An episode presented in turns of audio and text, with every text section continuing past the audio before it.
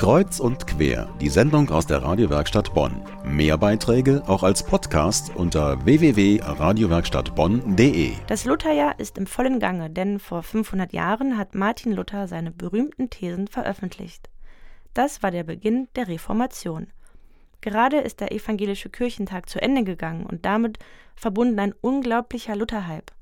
Denn zu kaufen waren neben den üblichen Souvenirs wie Handtaschen oder Kaffeetassen sogar Socken, mit Luthersprüchen bestickt oder Lutherbier und Süßigkeiten und und aber von Luthers Frau hat man eher weniger gehört. Sie heißt Katharina von Bora. Aber wie hat sie gelebt und wie hat sie die Reformation beeinflusst?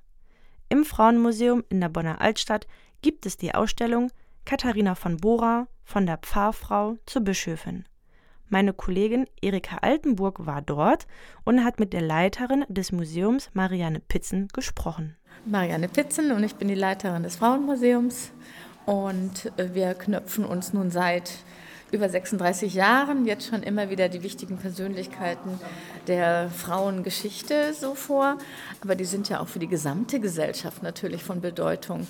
Aber da gibt es viel zu entdecken. Und jetzt haben wir uns gerade die Katharina von Bora erwählt als die inzwischen doch sehr bekannte, die äh, Ehefrau von Martin Luther, also die Lutherin, Katharina von Bora, hat sein ganzes, ja, sein ganzes Treiben also sehr unterstützt und hat den großen Haushalt geführt. Und was man hier sieht, ist ein riesiger Tisch, denn sie hat damals ja, äh, also mindestens 50 Leute jeden Tag ernährt und beköstigt und auch die ganzen Studenten, die er hatte. Der Martin Luther hat ja wie jeder Professor damals die Studenten bei sich zu Hause gehabt und dafür hat sie dann wirklich so eine Art ja, äh, Herberge auch eingerichtet. Also ein Riesenhaus geführt. Das konnte sie, da hatte sie den dollsten Ehrgeiz und das hat sie gut hingekriegt. Hat einen Garten nach dem anderen gekauft, ein Grundstück nach dem anderen und war zum Schluss eine der sehr reichen Frauen. Sogar das, äh, denn er konnte mit Geld ja gar nicht umgehen interessierte ihn auch nicht, aber sie hat das Ganze wirklich so ähm, gut organisiert, bestens sogar. Sechs Kinder gehabt. War sie nicht am Ende ihres Lebens recht arm? Ja, es war ja so, Luther hatte eigentlich für sie sorgen wollen, hat ein super Testament geschrieben. Eine Frau damals in Sachsen konnte nichts erben und konnte noch nicht mal für sich selbst gerade stehen. Er hat eigentlich dafür sorgen wollen mit seinem Testament, dass sie die verantwortlich ist für sich und für die Kinder und auch alles behält, was sie hatte, eben die Güter und das schwarze Kloster und das alles, äh, das konnte sie mit Ach und Krach schon auch halten.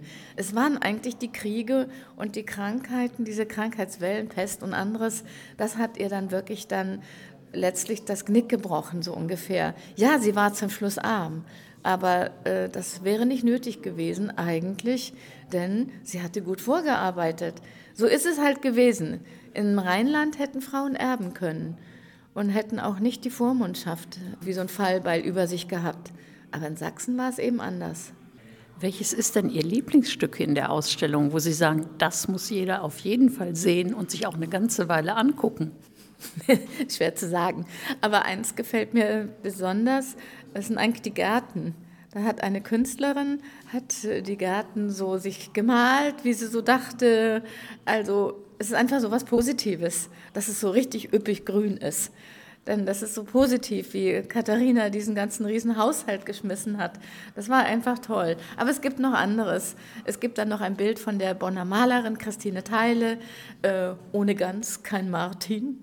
das finde ich auch ziemlich witzig. Das ist nämlich wirklich toll, wie die Gans auf dem großen Tisch da so äh, wartet. Vielleicht auch noch rein theoretisch ist es da, dass ein großes ja, nachgedrucktes Buch über äh, die Sammlung der Briefe, die Martin Luther an Katharina von Bora geschrieben hat. Die sind so ganz innig. Er nannte sie natürlich auch schrecklich gerne. Mein lieber Herr Käthe. Und das ist doch wirklich witzig. Er hatte Humor. er hatte auch natürlich seine Sprachkunst. Und sie muss ihm in nichts nachgestanden haben. Denn die Studenten damals, die an ihrem Tisch waren, die sie ernährte praktisch, die haben dann geschimpft. Diese Frau Luther, die mischt sich immer ein. Es wird wohl so gewesen sein, dass sie sehr wohl wusste, was es zu sagen gab. Das war Marianne Pitzen, die Gründerin und Leiterin des Frauenmuseums in der Bonner Altstadt. Meine Kollegin Erika Altenburg hat mit ihr gesprochen, anlässlich der Ausstellung zu Luthers Frau, Katharina von Bora. In der Ausstellung kann man viel erfahren über das Alltagsleben des Ehepaars Luther, vom Kennenlernen an. Die Ausstellung ist noch bis Ende Oktober im Frauenmuseum Bonn im Krausfeld 10 zu sehen. Die Öffnungszeiten 14 bis 18 Uhr und sonntags von 11 bis 18 Uhr.